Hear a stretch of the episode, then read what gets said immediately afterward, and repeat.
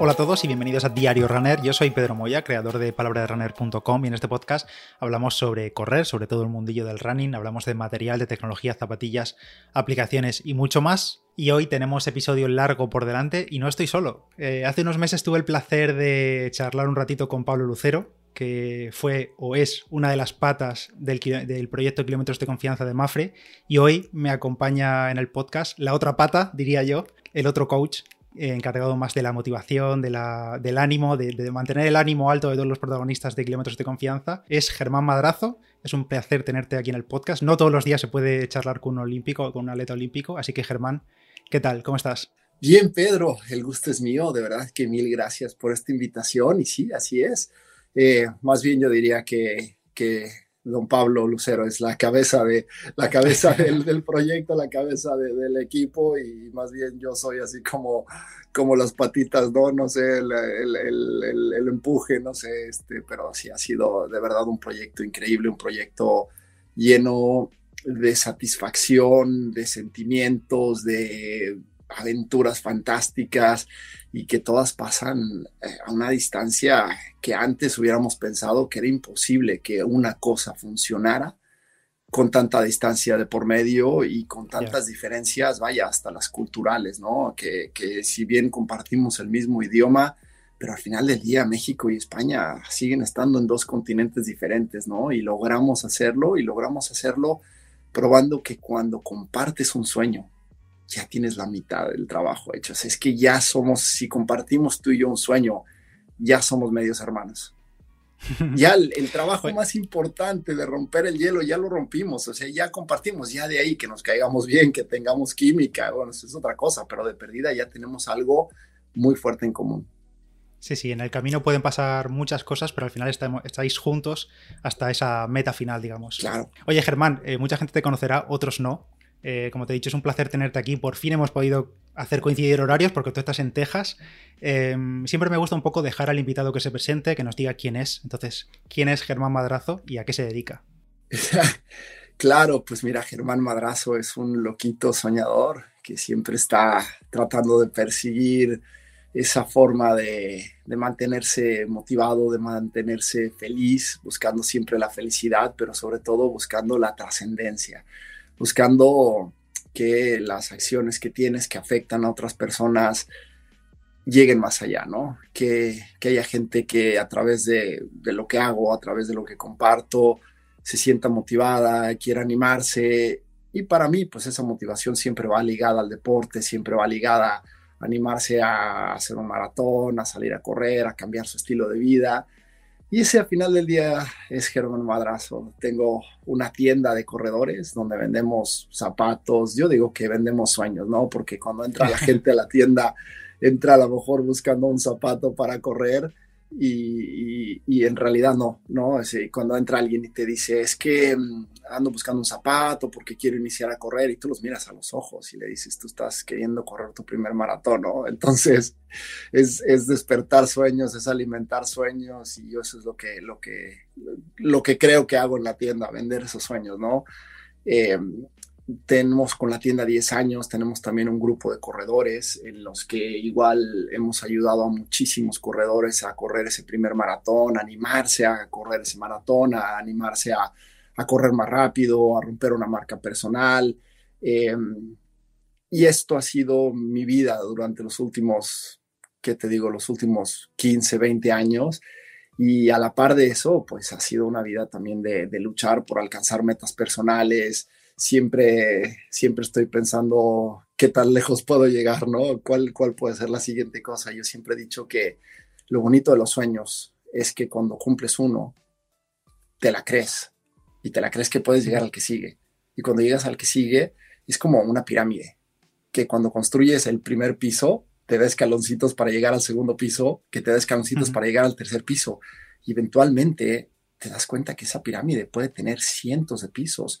Es en donde decides tú parar de creer que puedes llegar al siguiente nivel, en donde decides tú que hasta ahí llegaste, que ya no quieres subir más arriba en la pirámide. Y eso es lo que hace los sueños y eso es lo que mucha gente dice, es que no creo que correr un maratón vaya a cambiar mi vida. es que es ridículo que te digan que correr un maratón va a cambiar tu, tu vida. No, no, lo que cambia es lo que crees. Lo que cambia es lo que te atreves a soñar. Porque cuando corres algo tan ridículo como un maratón, a ver, te puedes quedar ahí y no cambió nada. Pero cuando te das cuenta que si pudiste dedicarle 12 semanas de tu vida, una vida complicada, llena de compromisos sociales, de trabajo, si le pudiste quitar ese tiempo para preparar un maratón y correrlo, ahora qué le puedes dedicar ese tiempo? ¿Alguna vez quisiste estudiar una maestría? Ya te diste cuenta que tienes el tiempo, las ganas y la dedicación. ¿Quieres estudiar un doctorado? Y es que eh, así es como veo yo los sueños, ¿no? Como, como, como un piso que te da los cimientos para construir otro piso encima.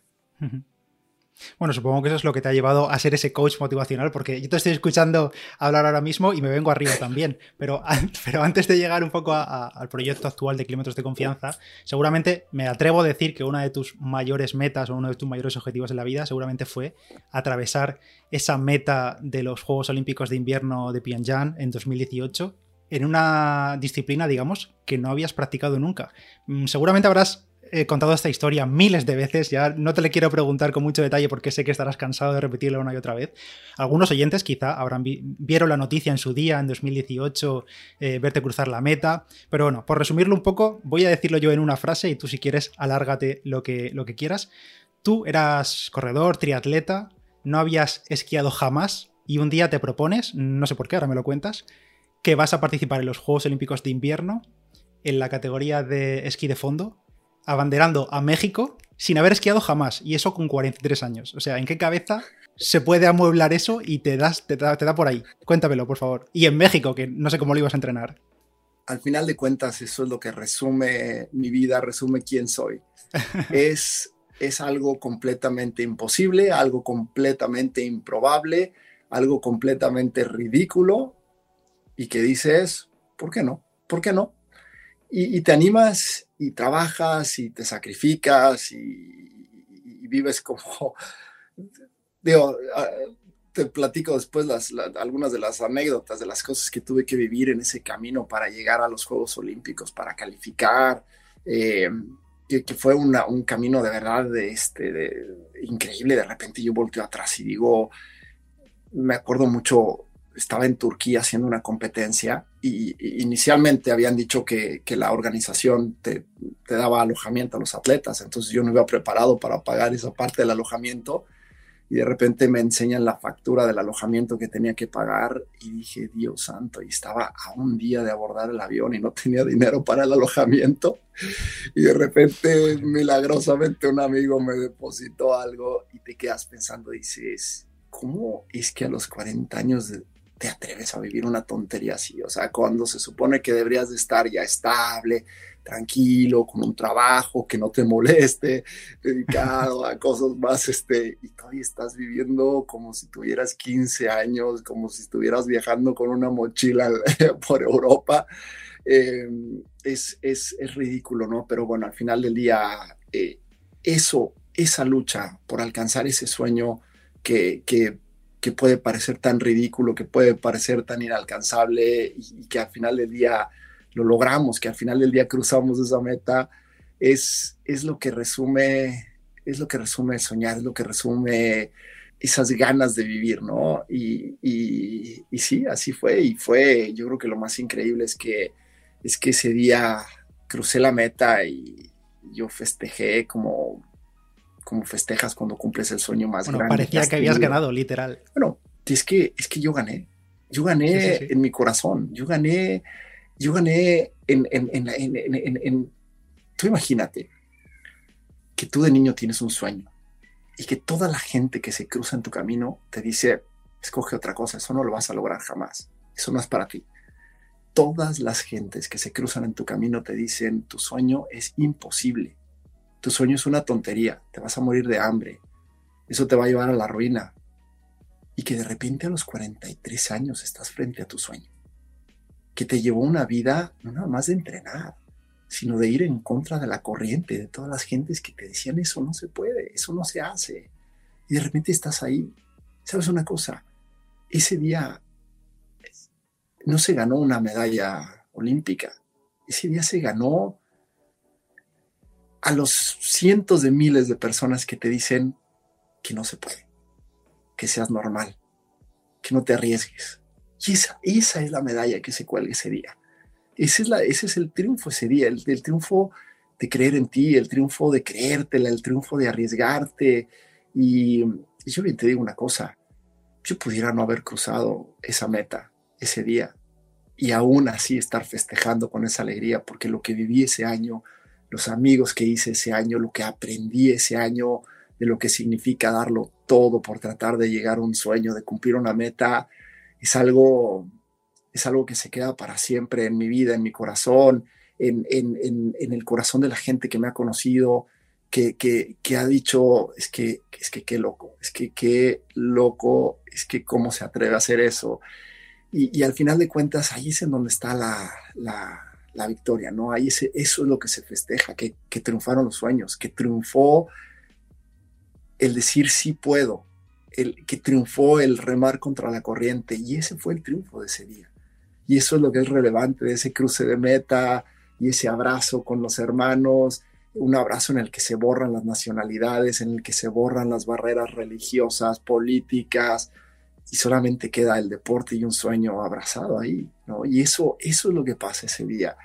Y, claro, eh, para alguna gente fue insultivo que el que termina en último lugar, porque ese es el lugar en el que terminé y eso es lo que al final del día hizo extraordinaria esta historia, que el último lugar festeje de esa forma y mucha gente y están en todo su derecho y lo respeto, que estén enojados de que el último lugar festeje así, pero, pero es que díganme una cosa.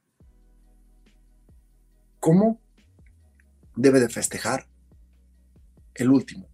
¿Cómo debe de festejar el penúltimo? ¿Cómo debe de festejar el de medio? Es que tú no compites contra el resto del mundo, compites contra ti. Yo competí contra ser mexicano, un país que no tiene nieve.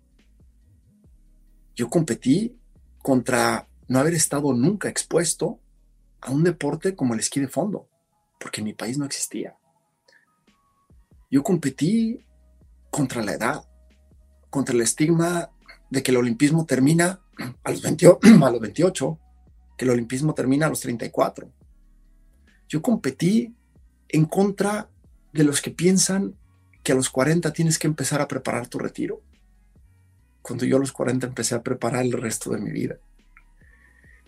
Y ese es el festejo al final del día, ese es, ese es lo que festejamos. Yo festejé que logramos cruzar esa meta.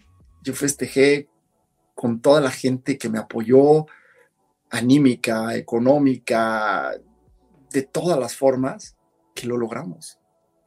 Que creer en ti es un milagro, que, que, los demás crean en ti es un milagro y que de eso se trata vivir, de arriesgarte, de, de hacer una comunidad, de, que esa comunidad empuje, tire para adelante y, y se logren cosas extraordinarias imagino que en ese camino, todo ese aprendizaje, mucho se ha trasladado a, este año, tres años después, siendo el encargado junto a Pablo, en tu caso, de motivar a, los protagonistas de Kilómetros de Confianza, imagino que has intentado trasladar ese mensaje de que hay que competir contra uno mismo y que, que la lucha es eso, es contra uno mismo, contra tu objetivo, contra tu sueño. No es contra ti mismo, la lucha es contigo en contra de todos esos perjuicios que la sociedad nos va colgando de todas esas cortinas que la sociedad va poniendo en nuestro camino, que nos dice no mires para allá porque esto no es para ti. De, es, es una lucha por sentirte libre, por sentirte feliz. Es, es, es eso, es la lucha por la felicidad. Es la lucha por sentirte vivo. Es la lucha por, por, por sentirte contento en tu piel y decir, este soy yo, ¿Y cómo ha sido ese trabajo de lucha junto a los protagonistas, junto a los ocho protagonistas? Porque todos eran corredores populares, nunca habían cruzado, o hecho una maratón, mejor dicho. ¿Cómo ha sido ese trabajo junto a Pablo y en tu caso más en la parte motivacional en estos tres, cuatro meses que ha durado? Es que eso es lo increíble, Pedro. Que parece mentira, pero es que hay algunos en, ese, en este equipo de kilómetros de confianza que ni siquiera eran runners, ni siquiera eran corredores ¿Me entiendes?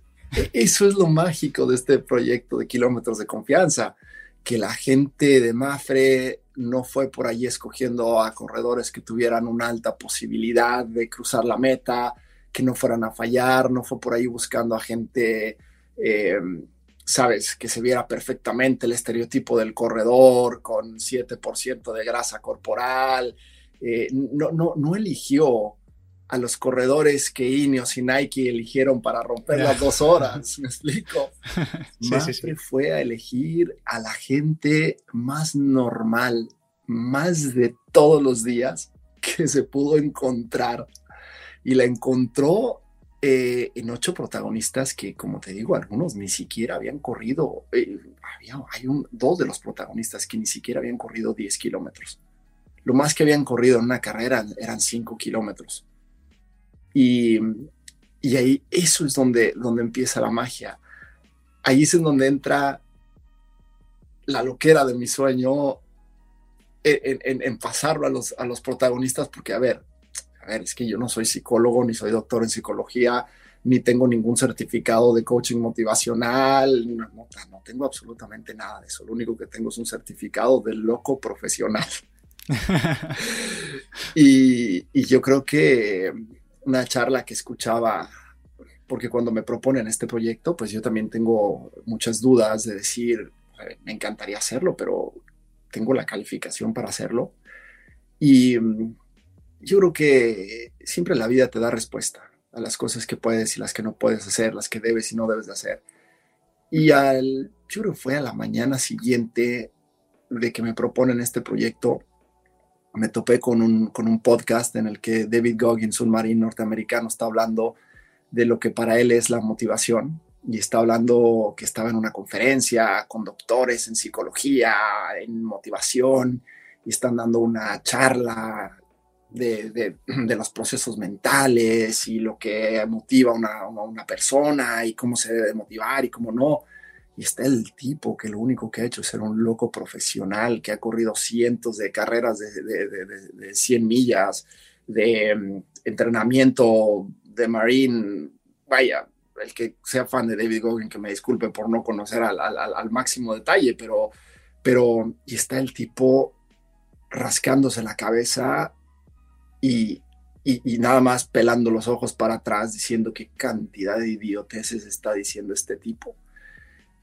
Y él no contradice al doctor, pero en este podcast dice es que lo que estaba diciendo son puras idioteces. Porque, porque eso no es lo que motiva.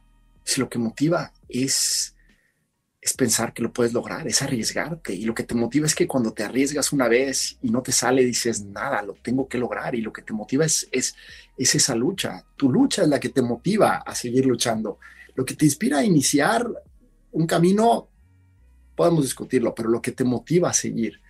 Y, entonces escuchaba yo eso y decía, bueno, vaya, es que si de eso se trata, si, pues que yo también tengo mi camino de luchas increíbles y de tontería y media que he hecho en la vida sin recursos, sin nada más que las ganas de aventarte. Y dije, vale, vale, entonces sí califico. y así es como inicia esto. Y, curiosamente, eh, Mafre selecciona cuidadosamente a los protagonistas para que, para que estén iniciando una historia prácticamente idéntica a la mía, ¿no? En, en términos de, de aspiración y motivación, ¿no?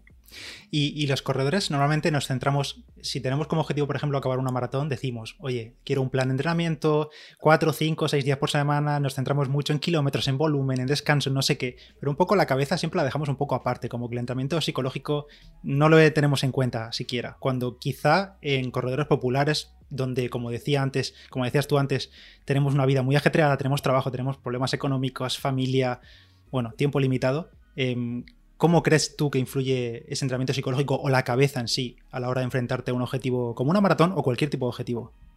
Es lo más importante. Mira, cuando tú inicias un proyecto, tú dices, ¿sabes qué? Quiero correr una maratón en menos de tres horas. Te pones, mira, el, el error en iniciemos es que dices, quiero correr una maratón en menos de tres horas, te inscribes a una maratón y empiezas a correr. Y en realidad así no es como se hace el proyecto. Es decir, tienes que sentarte a planear cuánto tiempo te vas a dar, cuál va a ser tu primer intento, cuál va a ser tu segundo intento, y cómo quieres llegar a cumplir esa meta. Y planeas todo lo técnico, planeas las zapatillas que quieres usar, que quieres comprar, planeas eh, la ruta, planeas qué maratón lo quieres intentar, planeas todo, pero lo único que no planeas es cómo te vas a sentir, porque el primer día cuando te llegan las zapatillas, cuando vas las compras, las abres, huelen delicioso, te las pones, se sienten divino y estás listo para romper las tres horas. Pero ¿qué pasa cuando llevas 16 semanas de entrenamiento, 15 semanas de entrenamiento, el jefe te revienta, la esposa ya no te aguanta porque te sales a correr no sé cuántas horas, de repente el carro se le pincha una rueda y no puedes ir a correr el domingo porque la tienes que cambiar. ¿Y qué pasa cuando todo se empieza a voltear en tu contra? Porque esa es la parte que no planeaste. Si es que planeaste todo, porque hay gente que sí lo planea, pero la mayoría no lo planea. ¿Qué pasa? ¿Qué vas a hacer esa semana? Y es en donde entra, en donde entra esta parte, ¿no? En donde entra esta parte motivacional de ayudarte, ayudarte a decir, a ver, yo ya pasé por esto y no pasa nada. Mañana te vas a levantar y todo va a estar bien. No dejes que el día de hoy, el mundo parece que está conspirando en tu contra, te afecte. Mañana todo va a estar bien. Y, es que así es, sabes que mañana todo va a estar bien. Entonces es, calmar, es que sientan ese apoyo, que sientan, y, nadie lo planea. Y, y, es que es una cosa tan sencilla como de voltear y decirle a tu esposa, a tu novia, a tu amigo, decirle, oye, voy por esto y me voy a caer y te voy a necesitar y cuando te necesite, ojalá que ahí estés porque de verdad que voy por algo muy grande. Y, a final de cuentas, eso, eso, es, e, e, eso es el trabajo que, que, hemos hecho, ¿no? Y ese es el trabajo de planear la mente y a ver, cuando ya lo has pasado muchas veces, tú sabes que eventualmente va a llegar una lesión, qué les voy a decir cuando estén lesionados, que eventualmente va a llegar ese día en el que tuvieron que salir, un viaje de trabajo, un compromiso, y que no van a sacar ese entrenamiento, ¿qué les voy a decir ese día? ¿Cómo lo viví yo? ¿Cómo, cómo lo sentí yo? ¿Cómo, ¿Cómo logré yo salir adelante de esa situación? Porque, a ver, al final de cuentas, me he corrido 18 Ironmans y, y, algo habré aprendido en ese camino, ¿no? Y a lo largo de los 18 Ironmans han venido también un sinfín de maratones y de medios Ironmans y de carreras de, de ultradistancia y, y, y, vale, todos, en, todos esos, en todos esos procesos ha pasado lo mismo.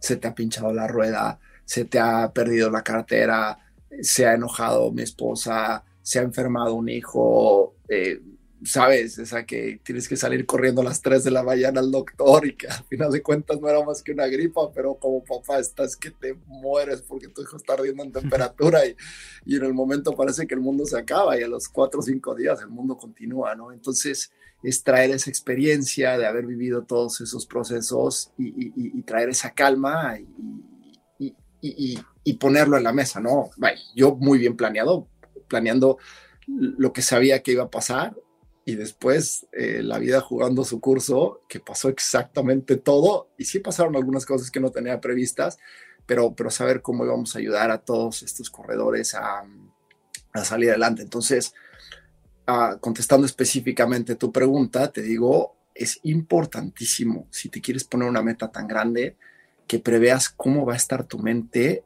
en estas etapas, y si no te lo puedes ni siquiera imaginar, acércate a a platicar con algún entrenador, con algún corredor, con alguna persona que haya hecho eso y dile, oye, ¿cómo lo viviste? Y verás que eh, te cuesta, no te cuesta ni una cerveza, uno, donde los hagas iniciar la plática, ¿no?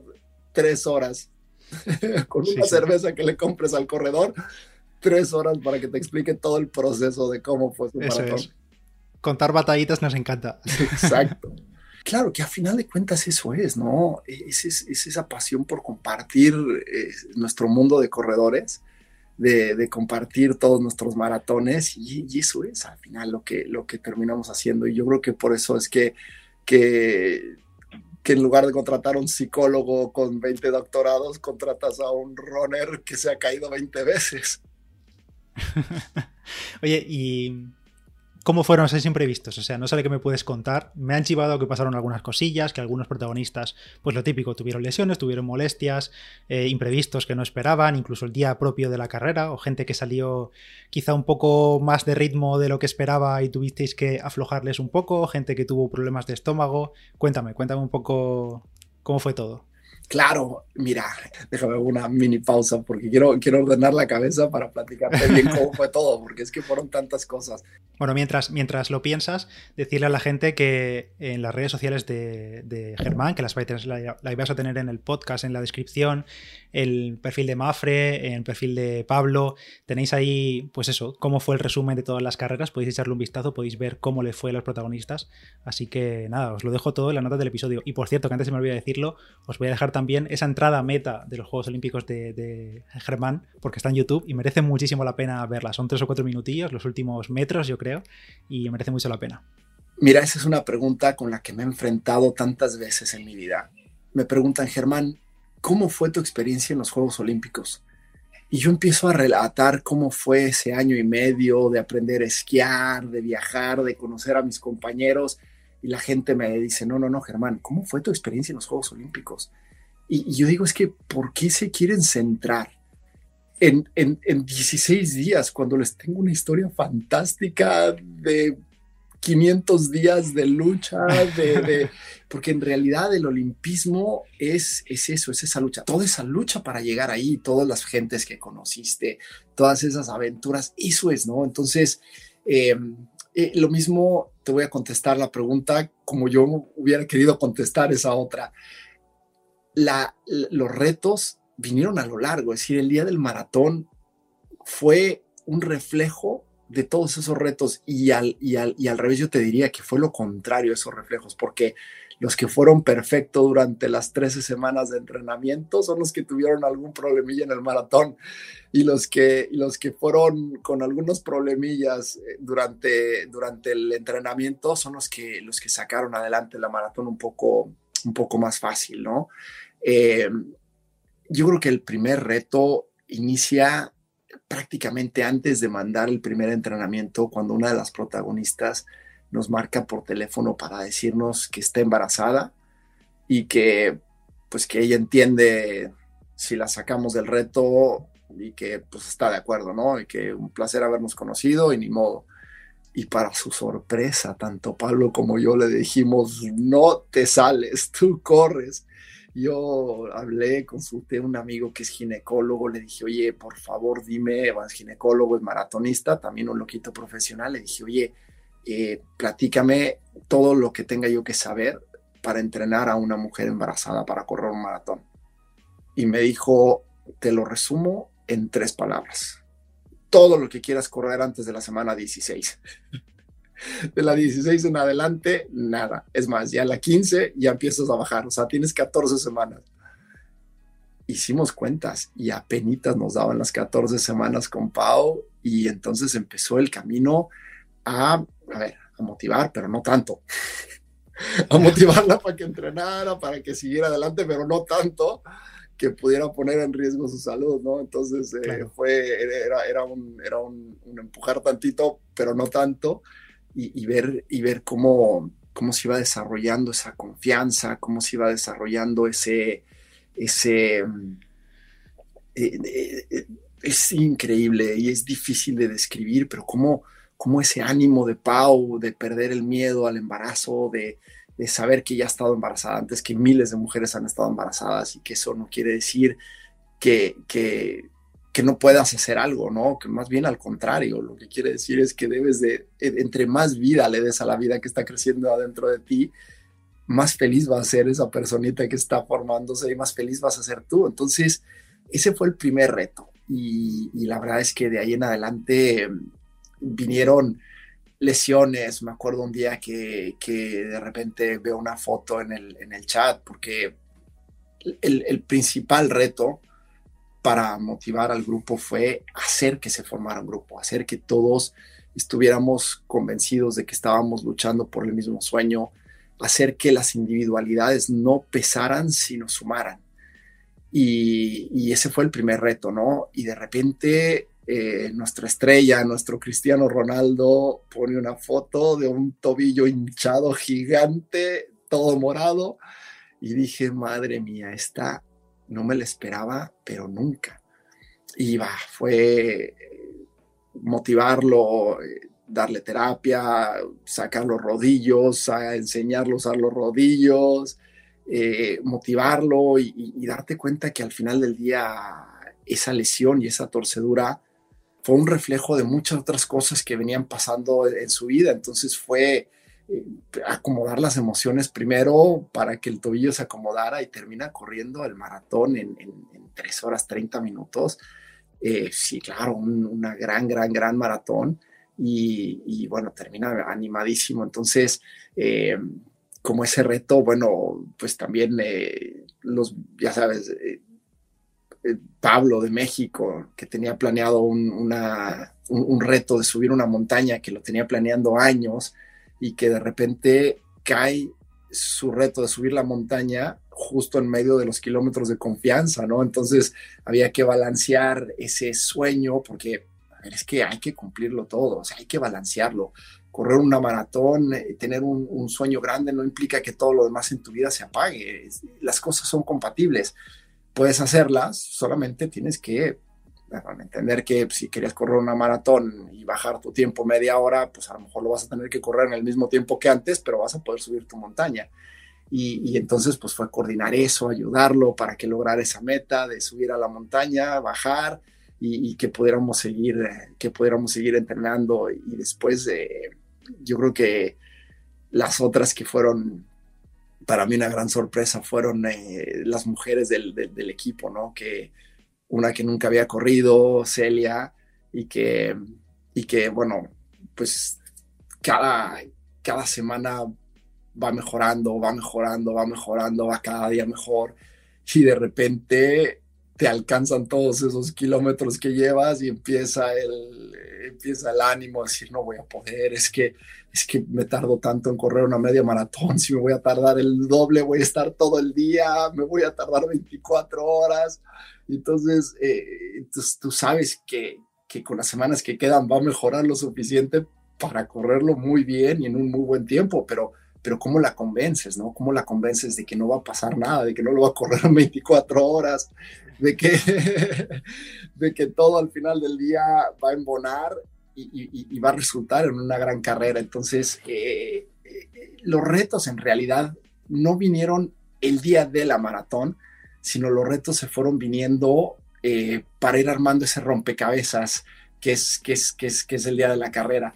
Y el día de la carrera, la verdad es que César, que para mí fue uno de los más constantes, además en buena medida el corazón del equipo, eh, una, un, corredor que lleva muchos maratones, que, que, ha vivido muchísimas cosas, que la vida le ha puesto muchísimas trabas, pero que también le ha dado muchas oportunidades. Y, César, eh, que es ese, ese bastión de confianza, de, de, templanza, de repente el día de la maratón empieza a volver el estómago y creo, por lo que me platicó Pablo, que estaba corriendo con él ahí en España, el kilómetro 25, 30, vomitó la primera vez y después de ahí se vinieron otras tantas más, ¿no? Y, y lo ves y dices, el haber entrenado las emociones, eh, que él nunca las tuvo que entrenar, porque César era el que cada entrenamiento lo hacía mejor que todos, mejor, mejor que la vez pasada, el que iba volando, el que dice, César lo tiene todo, ¿no? Y el día de la maratón fue el haber trabajado en el equipo, el haber trabajado en esa motivación de equipo, el que él tuviera que motivar a sus compañeros que no iban bien un día y de repente encontrarse con que todo se sale del estómago, con que nada se retiene, con que no puede y, y que César dice, va, es que soy parte de este equipo y no puedo ser el único que no termine, ¿no? entonces viene de adentro esa motivación de decir, no, yo no voy a ser el único que no va a terminar y saca la fuerza para seguir adelante. Y bueno, después también una parte que es extraordinaria eh, con, con, Celia, la, eh, corredora mexicana eh, que corrió en, Querétaro el, último día, que al kilómetro 22 de repente tiene un bloqueo mental y empieza a sentir una ansiedad de decir, no voy a poder terminar esto es demasiado, no puedo, y me marca por teléfono casi para decirme, ya no sigo más. Y, bueno, de repente estás en el teléfono y dices, ¿qué le digo? Entonces, eh, no, si no te da tiempo de sacar el cuaderno de apuntes, ¿no? Es rápido. Claro. Y, y Celia, uno de sus héroes de vida es Ramón Arroyo, la persona en la que está basada la película de 100 metros, una... una... Justa, justamente, perdón que te corte, es que estuve hace unos días con él en un evento y conté justo aquí en el podcast eh, un poco que la gente sepa que la historia es real, la de la película. Es real y el ser humano que hay detrás de, del personaje de la película es 10.000 veces mejor que el de la película. Es, que es enorme, Ramón. Yo apenas lo conocí en un par de llamadas que, hemos tenido con él y, estoy motivado, inspirado. No, bueno, o sea, lo llevo en mi corazón por siempre. Y eh, toda esta historia con Ramón empieza mucho porque Celia lo había entrevistado en un programa que ella tiene y para ella Ramón era pues su héroe, es, ya sabes, eh, ella prácticamente lleva tatuado, al igual que César, eh, ella, bueno, no, no, no, lo lleva escrito con tinta como César, pero tatuado en el corazón, el rendirse no es una opción, ¿no? Entonces, cuando me habla para decirme que, que no, que siente una ansiedad terrible, que, que siente que le va a dar algo, que empezara, entonces lo primero que se me ocurrió fue decirle, oye Celia, nada más camina 100 metros. Camina 100, trota 100 cuando Ramón bajó de su departamento esa primera vez a tratar de hacer 100 metros, se cayó y no pasó nada, se paró. De 100 metros en 100 metros. Y le dije, ¿y sabes qué? Tú en lugar de 100 metros lo vas a hacer en un kilómetro. Cada kilómetro dedícaselo a alguien que te haya ayudado en tu vida a llegar a este momento. No tengo tantas gentes que dedicarle, no sé qué. vas a ver que sí los vas a encontrar. Y, curiosamente, esa, e, esa que además lo había intentado todos, allá íbamos en la llamada 20 minutos y todo lo que le había dicho nada había funcionado hasta que, hasta que hablamos de Ramón, hasta que hablamos de esos 100 metros, de ir de 100 en 100 y, y se la creyó Celia y se aventó de 100 en 100. Y después la, la llamada con Pablo, que Pablo de repente le empieza un dolor terrible de la banda vial que como corredores sabemos que pues es la rodilla, ¿no? Entonces, eh, cuando no eres corredor y te empieza a doler la rodilla, dices, ya me fregué de por vida, se me va a caer la rodilla, operación de menisco doble cruzado, triple anterior, sabes, todas las cosas que se te vienen a la mente. Y nada, solamente es un tendón que es más molesto que una garrapata en otra parte. Entonces, eh, nada, pues igual... Eh, eh, con César, ¿no? En qué momento debía tomarse la, medicina para el dolor, eh, decirle que todo va a estar bien, se toma la medicina para el dolor y ya sabes que se te quita el dolor por completo dos horas, pero después cuando estás a punto de cruzar la meta regresa y vas. Entonces, eh, también empezar a, usar partes de, de, lo que habíamos hablado antes, de la montaña, del sueño, del significado, de, los, de los de las dificultades personales que tuviste que pasar para llegar a este momento, en este instante en el que estás ahorita, a punto de terminar tu maratón, y regresarle eso a la cabeza, reconectarlo y remotivarlo, ¿no? Entonces, eh, la verdad es que, es que fue un proceso, un proceso tan bonito, tan, tan gratificante. Me encantó también el de, el de Roxana, cuando de repente sale eh, sabiendo que que trae una lesión y de repente un día, una mañana, no le duele tanto y dice, si yo entreno hoy, me va a doler toda la semana y la semana que entra no voy a correr el maratón. Si ahorita no me duele tanto, ¿qué pasa si le sigo? Y donde me empieza a doler le camino, pero es que creo que hoy lo puedo terminar el maratón. Pero si cada vez que corro me estoy una semana dolorida, entonces termina su, carrera de 16 kilómetros y dijo, no me duele, tengo que correr el maratón el día de hoy y a buscar una tienda donde comprar una botella de agua. Eh, me dijo, me mandó un mensaje y me dijo, no traigo geles y le dije, te compras una barra de chocolate, un sneakers, ¿no? Que es el, es el, el, oye, los que llevamos muchos años corriendo antes de que existieran los geles y los gus y todas estas cosas, pues eran un sneaker lo que te comías, ¿no? Bomba de azúcar, claro. Claro, los que vivimos en México, este, yo me acuerdo que me compraba un Carlos V o un conejito Turín, chocolates que ya ni han de existir, ¿no? Sí, sí, sí, este. Eh, y esa era, esa era la energía, unos pingüinos, este, ya sé que en España no van a entender lo que digo, pero algún mexicano que lo escuche se va a reír, eran unos pingüinos y una Coca-Cola, el pingüino es un, pastelito de chocolate relleno de crema, eh, y, y, ese, era, ese eran nuestros geles, ¿no? Entonces de repente Rox, pues estos eran los geles de antes, vete a la tienda y cómprate lo que se te antoje, y cada cinco kilómetros te metes a la tienda y compras lo que se te antoje, y así vamos a llegar a la meta, ¿no? Entonces, eh, ir, ir, ir improvisando, ir diciéndole, bueno, a ver, espera, te sientes así, no pasa nada, camínale, te quedan siete kilómetros, lo peor que puede pasar es que camines siete kilómetros en una hora y media, tú tranquilita, no pasa nada en una hora y cuarto, eh, tranquila, muchas veces has caminado una hora en tu vida, así es que disfrútala.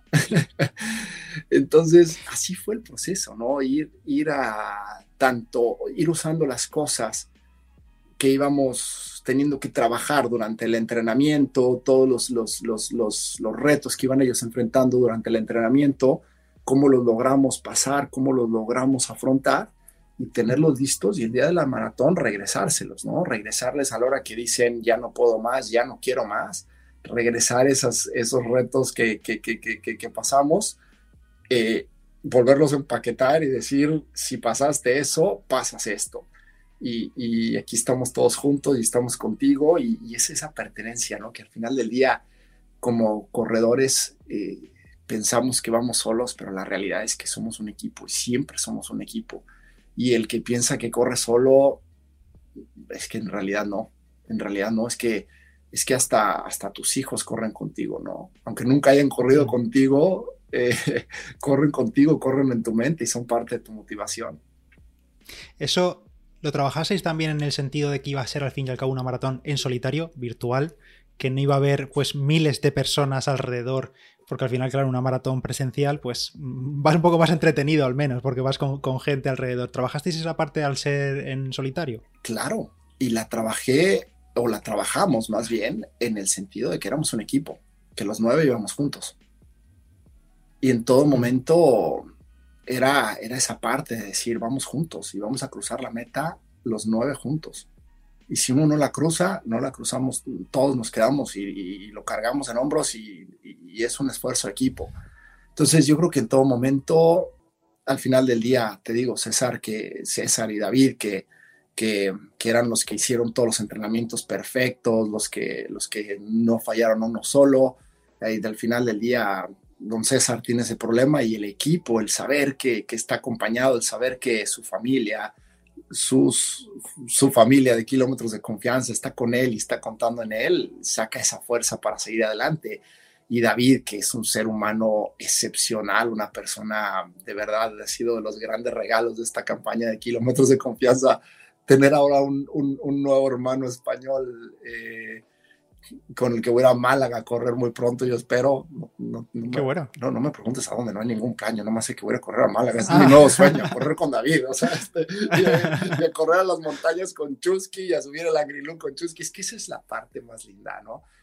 Eh, el haber hecho este, este equipo, y, que, bueno, antes de salirme de ese tema, te digo, y David, ¿no? Eh, con esa fortaleza, con esa, con esa entereza de, cuerpo y de espíritu, que se regresa y en lugar de terminar la maratón en su tiempo, como la tenía planeada, se regresa a ayudarle a Esme, que también traía una lesión y se viene cargando a Esme hasta el final prácticamente, cargando emocionalmente.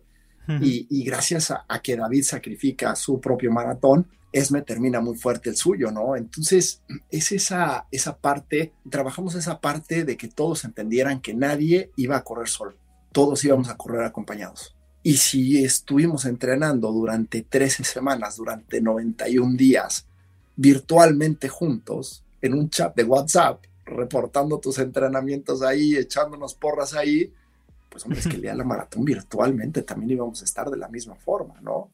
Era el mismo chat, era el mismo compromiso. Y eso, eso fue el, el trabajo más importante que hicimos que se formara ese, ese equipo, ese compromiso de equipo, esas ganas de luchar juntos y que nunca, en ningún momento, a pesar de que ibas a correr solo, te sintieras que estabas solo, que supieras que siempre eh, habían otras nueve personas, bueno, once con Pablo y conmigo, detrás de ti. Entiendo entonces que por, por, tu parte y por la de Pablo, satisfechos por cómo ha ido esta iniciativa de kilómetros de confianza, ¿no? Felices. Fíjate que uno de los de las cosas más gratas que me han pasado, yo te puedo decir que en mi vida ha sido conocer a Pablo, ha sido compartir con Pablo y darme cuenta que, que hay alguien que, que ve el deporte, que vive el deporte de la misma forma como lo veo yo. Eh, esta forma de cambiar vidas, de, de, motivar a la gente para que, para, que, para que sea la mejor versión, para que sea lo que quiere ser y que se y, tratar de que eso que quieren ser sea la mejor versión, versión de ellos mismos, ¿no? Y Pablo y yo desde el primer día platicamos del decálogo que usamos en nuestros clubes, de cómo nuestra, nuestra principal motivación es que, es que hagamos equipo, es que, es que soñemos, es que no queremos entrenar a, un campeón del mundo o alguien que quiere llegar a ser campeón del mundo. Eh, queremos entrenar a, la gente que quiere, que quiere, que quiere hacer comunidad, que quiere compartir, que, que, que cree que puede llegar más lejos. A ver, si alguien que tiene el talento para llegar a ser campeón del mundo, lo único que necesita es ponerle las horas. Nosotros queremos entrenar a alguien que no cree que pueda ser campeón del mundo y que se pone a entrenar para eventualmente llegar. Eh, queremos entrenar a la gente que verdaderamente va a cambiar su vida a través de, de, esta filosofía de entrenar en equipo, de entrenar, de amar el deporte, de enamorarte de lo que estás haciendo. Y al final del día, eso e, eso es lo que nos da la satisfacción de los kilómetros de confianza, que, yo creo que de aquí dejamos a, los que ya eran corredores, están más enamorados de correr que nunca, y los que no eran corredores van a seguir corriendo de por vida. Eh, una de ellas, la que era más probable que dijera, terminé el maratón, kilómetros de confianza, muchas gracias, ya me voy a mi casa a cuidar a mis hijos, y resulta que no había terminado el, el, maratón el, el, sábado los kilómetros de confianza y ya estaba inscrita a su siguiente maratón. Ostras. Claro, y, y termina y el lunes me habla y me dice, coach, ¿cuándo empezamos a entrenar para, para, el maratón? Y yo, este, te tienes que tomar una semana de descanso, al menos. No, es que no quiero perder lo que ya llevo. No, te preocupes, no se pierde nada. Qué bueno, qué bueno. Oye, pues esa es, eh, digamos, la mejor recompensa, que la gente haya acabado contenta, con ganas de más, o si no, con simplemente con, haber disfrutado de este camino de 12, 13 semanas. Exactamente. Esa, ese fue el objetivo. Yo creo que Pablo y yo tuvimos una llamada en Zoom y yo creo que nos vimos a los ojos y no nos tuvimos que decir nada. Entendimos desde esa llamada exactamente cuál era el objetivo de los dos que disfrutaran, que amaran el proceso y que terminaran. Por cierto, recuerdo que no solo los 8 o 9 protagonistas, sino también me han chivado que ha habido 54 finishers en total de la maratón de kilómetros de confianza virtual, porque al final había un premio muy goloso que, oye, mucha enhorabuena a, a las que le hayan tocado ese premio para el dorsal para Berlín y nada, recordar también eso, los 54 valientes que se enfrentaron durante todos estos meses a los retos intermedios y por supuesto a la, a la maratón en solitario hace una semana. Bueno, y quiero que sepas una cosa, Pedro, no nada más eso. Esos son los 54 valientes en España que tenían derecho a ese dorsal. Porque por la pandemia es difícil que los mexicanos viajen a Europa y tal. Pero en México también hubieron valientes que lo corrieron sin ningún incentivo sin ninguna posibilidad de llevarse ese dorsal del maratón de Berlín. ¿Me explicó? Sí, sí, sí, sí. Y, eso, y al final del día, eso es, eso es lo que queríamos transmitir. Y al final del día, es, es eh, yo creo que eso es lo que, lo que quería ser kilómetros de confianza, porque a ver, Mafre bien pudo haberse esperado un año para lanzar esta campaña, para que todo estuviera bien y, y que ya no hubiera restricciones de viajes y que el COVID ya no fuera un tema pero lo hace exactamente en este momento porque yo creo que lo que hicimos fue prender un faro, prender una luz, una luz de decir, dale, no necesitas que te pongan una meta, no necesitas que te hagan un maratón con 54 mil gentes. Si lo quieres hacer, si ese es tu sueño, si eso es lo que quieres lograr, está listo. El maratón está en donde lo corras. No te quiero robar mucho más tiempo porque ya te estoy robando más del que te dije Em, esta mañana he puesto un sticker de estos de preguntas en Instagram diciendo que iba a hablar contigo y algunos seguidores me han mandado alguna pregunta para ti. Si te parece, te la lanzo rápidamente. He seleccionado alguna. Uno me ha preguntado que, ¿qué pensaste la primera vez que te pusiste los esquís y viste que aquello no iba a ser nada fácil? Que imagino que pensaste eso. Lo mismo dijiste, oye, esto está chupado.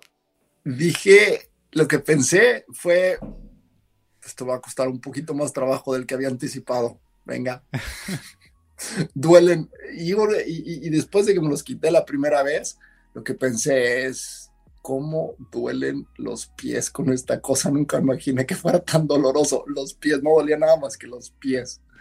Eh, pero no, fíjate que, que, es muy raro, ¿no? Cuando, cuando te propones algo y cuando, le, cuando lo crees, es el poder de la visualización. Cuando tú ves, visualizas algo y te propones lograrlo, y pones la mente y pones el corazón y pones todo lo que tienes para lograr esa meta, empiezas, te caes, dices, es imposible, esto es que es, que es imposible esquiar, es que qué difícil es el esquí, pero no lo piensas así, sino dices, ah, me va a costar un poquito más de trabajo del que había anticipado, venga, ni modo, va a doler un poquito más de lo que me había imaginado, o un muchito, va para adelante. Qué bueno. Otra pregunta, em, ¿cuál es el día más duro que recuerdas en el deporte, relacionado con el deporte, ya sea en un entrenamiento, en una competición, en ese camino a los Juegos Olímpicos. ¿El día más duro que recuerdas? Uf, y sí, y sí que, que lo recuerdo y, a ver si no me sacan las lágrimas pensando en esto. el último fin de semana, el periodo de calificación para los Juegos Olímpicos cerraba un 21 de enero, era 23 de enero, 21, 23, 23 de enero, eh, y solamente habían, quedaban dos carreras para, para, calificar y todavía no estábamos calificados. Entonces hicimos un análisis y decidimos que, que, íbamos a ir a Islandia, a hacer las carreras en Islandia. Sentíamos que esas eran las carreras en las que teníamos la mejor oportunidad para, para meter los puntos. Porque, a ver, esto es un juego de ajedrez. Un juego de ajedrez en el que nos han criticado muchísimo porque dicen, es que ustedes iban a las carreras más fáciles. Bueno, pues claro que querías que me, fuera a meter a todas las del campeonato del mundo, nunca jamás iba a sacar los puntos. Entonces dices, bueno, es que entonces le encontraste un hueco al sistema. No, no, no, no, no. Si el sistema son reglas que llevan cientos de años establecidas. Eh, o sea, nosotros teníamos que buscar nuestras oportunidades. A ver, si yo no le escondo a nadie que, que no soy el mejor, o sea, no, no, no, no lo soy, ni, ni, ni cerquita, ¿me explico? Eh, lo que pasa es que estábamos dispuestos a darlo absolutamente todo. Entonces, llegamos eh, ya al punto en el que nos vamos a Islandia. Yo no tenía dinero para Islandia. No me quedaba nada. Pita y Jonathan compran sus boletos, están listos para irse a Islandia y yo estoy sentado en la silla del aeropuerto llorando, desesperado, me temblaban las manos, decía, ¿qué voy a hacer? y Pita me manda un mensaje de texto. Pita es el, competidor de Tonga, que éramos los tres que estábamos viajando juntos y entrenando juntos, el de Chile, el de Tonga y yo. Y me dice, oye, si compras un boleto de ida, a mí nunca se me había ocurrido viajar a un país extranjero con un boleto solamente de ida. Es que esa es la regla principal. Cuando llegas a migración, lo primero que te piden es, enséñame tu boleto de vuelta. Dije, qué tontería. Pues me arriesgué. Me alcanzaba para comprar el boleto de ida y compré nada más el boleto de ida. Y con eso me subí al avión a Islandia. Entonces llegamos a Islandia con el boleto de ida. Llegamos y una tormenta terrible. No podíamos llegar al lugar donde estaba la carrera, pero yo emocionadísimo. Llegamos a la carrera. Ya eran dos días de carrera, pero eh, habíamos anticipado que íbamos a correr nada más la del primer día porque Jonathan y Pita tenían que volar de regreso. Entonces, corremos la del primer día. Pita hizo un carrerón y calificó y yo me caigo en la primera vuelta. Había muy mala visibilidad, había un viento terrible y de repente me salí de la pista porque no, no vi a dónde iba. yo iba derecho, de repente llega el viento, te vuela la nieve enfrente y me seguí de frente y me salí de la pista y me caí. Y como la nieve en donde va la pista está pisada, está fuerte, pues vas muy bien, pero cuando sales de la pista la, nieve está toda aguada. Entonces se clava el bastón y se rompe la cinta del bastón. Entonces me paro, me, reincorporo y, me veo que veo, me doy cuenta que la cinta está rota, entonces estoy tratando de arreglar la cinta para poder seguir y en ese momento me alcanza Jonathan, el chileno, y él cree que yo estoy afuera de la pista porque me estoy rindiendo. Él cree que, que, que, que me estoy saliendo de la carrera.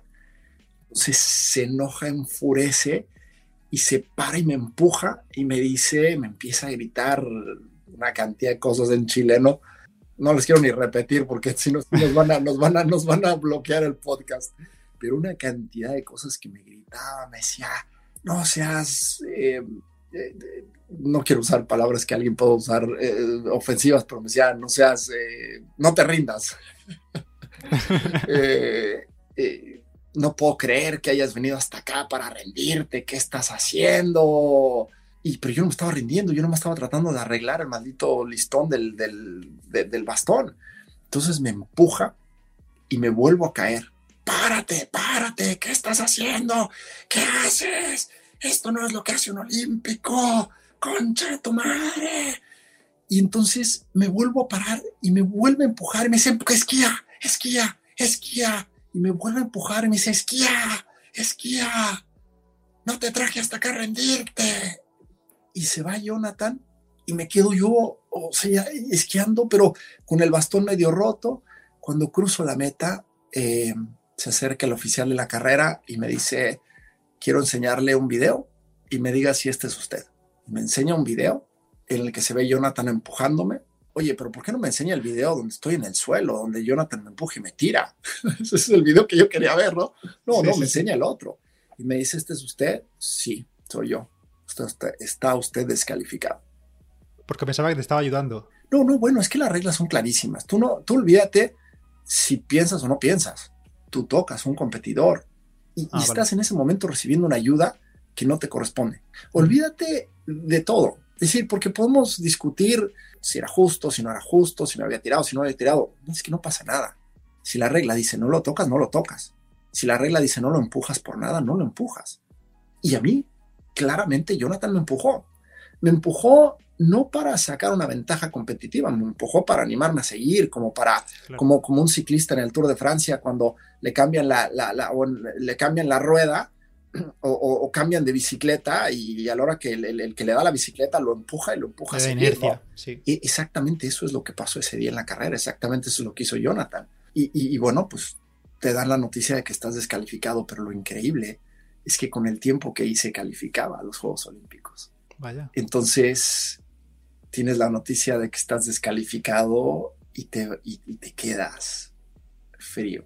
Frío, triste y es que además, ¿cómo hacen el proceso, no? Porque no, no nomás estás descalificado, sino, sino vas a venir a la cabina y después en la cabina te haces como toda una ceremonia de cómo te, y que ya sabes, entonces tú te sientes mal y te hacen sentir más mal. Y, y ese día fue, no sabes qué duro, o sea, nos fuimos al hotel y yo les pedí que nos quedáramos para que pudiera yo hacer la carrera del día siguiente los dos accedieron, digo, pues somos hermanos, claro que iban a acceder. Y, nada, yo estaba, no sabes, yo no quería ver a nadie, estaba tristísimo, lloraba, me sentía, me sentía mal por la descalificación, me sentía mal por, por, haber, por haber infringido una regla. Em, va, más allá de quién tuvo o no tuvo la culpa, cuando se infringe una regla, se infringe la regla.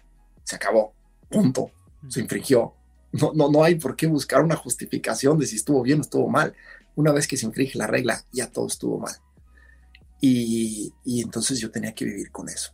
Y, estaba tristísimo y no podía dormir y, la, la, acosté a las nueve de la noche para levantarme temprano al día siguiente a la carrera y las nueve de la noche se habían convertido en la una de la mañana y yo seguía con el ojo abierto y lloraba y me sentía mal y sentía que había defraudado a mi familia y sentía que sentía una culpa horrible.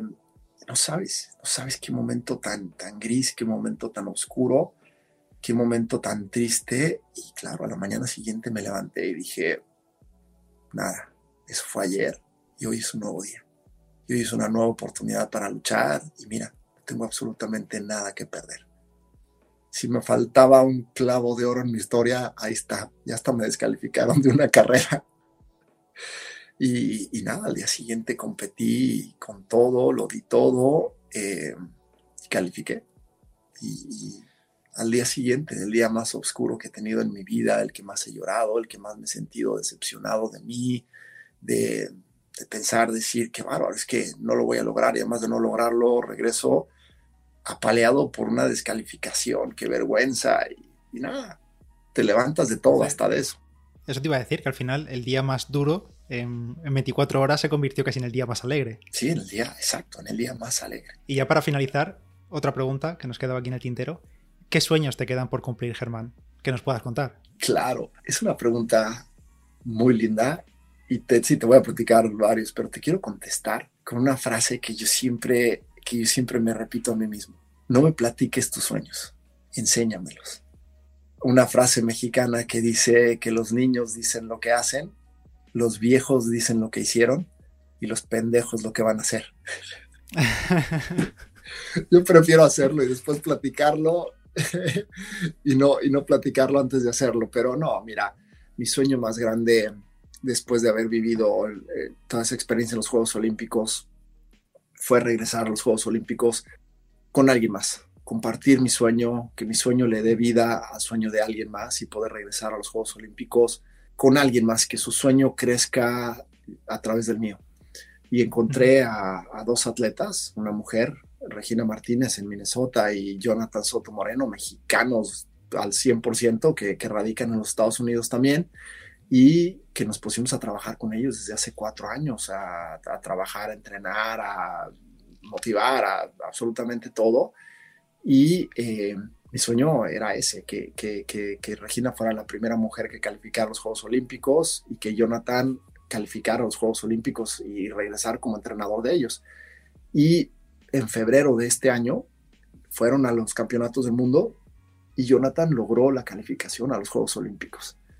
Entonces, bueno. pues ahora el sueño es poder regresar junto a Jonathan, ya lo más difícil lo hicimos, ya, ya el, lugar está y, bueno, pues ahora que las cosas se den y que, y que podamos estar junto a Jonathan, pero bueno, ese era el sueño más grande, ¿no? Que mi sueño le diera vida a otro sueño más. Regina todavía no ha logrado calificar, eh, han ha habido muchas circunstancias este, en el camino, prácticamente todas ocasionadas por la pandemia, por el COVID, por no poder viajar, por no poder entrenar, que le han afectado mucho a Regi y además también que es un ser humano extraordinario que, que, que se echa encima eh, un poquito como Esme de kilómetros de confianza, que está estudiando para ser doctor, que está estudiando, que está entrenando para calificar los Juegos Olímpicos, Esme para correr su maratón, que además tienen un trabajo y que encima, bueno, que se echan el mundo entero encima, ¿no? Entonces, este, bueno, pues Regi sigue luchando. Eh, y, y, por lo pronto ahorita, pues el sueño está al 50% cumplido porque logramos la calificación y ahora falta que, que logremos estar ahí, ¿no? Pero ese es el sueño más grande después, de, después del anterior y el que sigue, eh, en lo personal, pues va, quiero, quiero correr, quiero correr 100 millas, quiero correr 162 kilómetros. Estaba listo para estar en España corriéndolos en dos semanas. Hice todo el entrenamiento, hice todo lo que tenía que hacer, pero desgraciadamente por cuestiones de la pandemia, igual eh, no tengo forma de viajar a España ahorita tengo forma de viajar, pero no tengo forma de regresar a los Estados Unidos. Eh, estamos este, esperando pues, todos los visados que se, han, retrasado, los visados por el, por, porque las oficinas estuvieron cerradas tanto tiempo. Entonces, pues tengo que esperar a que llegue el mío.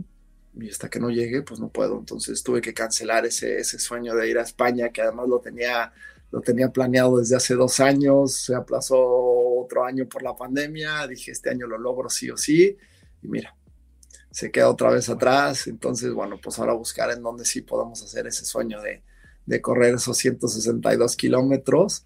Y, Buen reto. Claro, y, y, y, mira, seguir adelante, ¿no? Yo una cosa que les quiero dejar con esta pregunta es que siempre tienes que tener otro sueño. Siempre tienes que tener otro sueño. Tú imagínate que tu, tu último sueño es, es tu epitafio. Es cómo quieres que la gente se acuerde de ti? ¿Qué quieres que se escriba en esa lápida donde llegaste al final arañando? ¿Cuál es tu última carrera?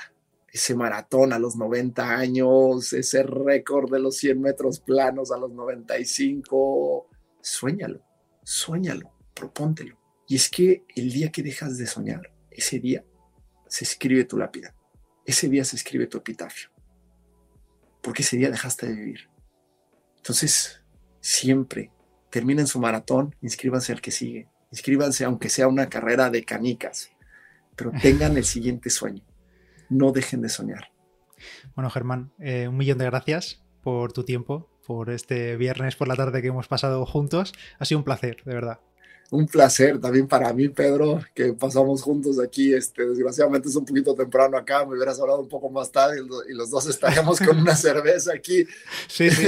Aquí por horario podría tenerla, porque ya son las 8 menos 20, podría tenerla. Sí, tú ya podrías, yo todavía no, todavía tengo que regresar al trabajo. Pero no, gracias a ti, Pedro. Qué placer estar aquí contigo, qué placer estar compartiendo con todos los corredores. Es que acuérdate que en México decimos corredores, ustedes dicen runners, pero que también, ¿eh? Pero, bueno, sí, eh, pero, pero, pero qué placer, ¿no? Y qué, qué gusto. Y al final del día, a todos nos une esta pasión por correr, nos une esta pasión por la siguiente zapatilla que vamos a comprar, la siguiente medalla, la siguiente foto, la siguiente carrera y, y bueno, que hay que seguir soñando, ¿no? Que nos quedan muchos kilómetros por correr juntos. Eh, seguirnos en las redes sociales para ir ahí actualizándonos en, las loqueras que vamos haciendo y esperemos que muy pronto se logre ese sueño de correr los 162 kilómetros y, que... Ojalá. Claro, ojalá, ¿no? y, ojalá que vengas aquí a contarlo, ojalá que la próxima vez que, hablemos los hayas completado y sería un placer otra vez tenerte aquí. Por supuesto, y, eh, aquí, y aquí estaré contando la historia de un loquito profesional, el que, oye, este, el que quiera, el que quiera la historia de una, de una medalla de primer lugar, no la va a encontrar en mi no la va a encontrar aquí. no la va a encontrar en esta plática, pero si quieres una historia de, de no parar, de no parar, de no rendirte, de seguir soñando, aquí se las tendremos con muchísimo gusto. Genial, Germán. Pues nada, voy a dejar tus redes en las notas del episodio y también, si hay alguien cerca de Texas o va de viaje o lo que sea cuando se pueda ir, que te vayan a visitar a la tienda. Claro, se llama la tienda, si me permites ahí el anuncio publicitario. Claro, sí, sí. se llama Valley Running Company, es una, es una tienda pequeña, es una sola puerta, una sola tienda, este es un negocio familiar, mi esposa y yo lo fundamos hace 10 años y lo fundamos con el sueño de cambiar una comunidad que en su momento fue nombrada la, ciudad más obesa de los Estados Unidos. Y cuando nosotros abrimos la tienda, nos dijeron, esta es una tienda que está destinada al fracaso. Porque el lugar más, uno de los lugares más calientes de los estados, del estado de Texas y el estado de Texas es uno de los estados más calientes de los Estados Unidos, en, el, en la ciudad más obesa, una tienda de corredores. Es como poner una tienda de helados en el Polo Norte. Nadie te va a comprar nada. Y hoy te puedo decir que festejamos 10 años abiertos, 10 años Felicidades, enhorabuena. Gracias de, impulsar una comunidad, de, de, que ya no somos la ciudad más obesa de los Estados Unidos, ya no somos la ciudad más obesa ni siquiera del estado de Texas y que vamos avanzando, ¿no? Vamos avanzando en, esa, en, esa, en ese sueño de, de impulsar vidas. Buenísimo, buenísimo. Pues nada, Germán, eh, hablamos pronto, ojalá, y Mucha suerte en el camino. Oiga, Pedro, un abrazo. Muchísimas un gracias abrazo. por esta oportunidad de estar aquí contigo. Gracias, gracias a ti. Gracias.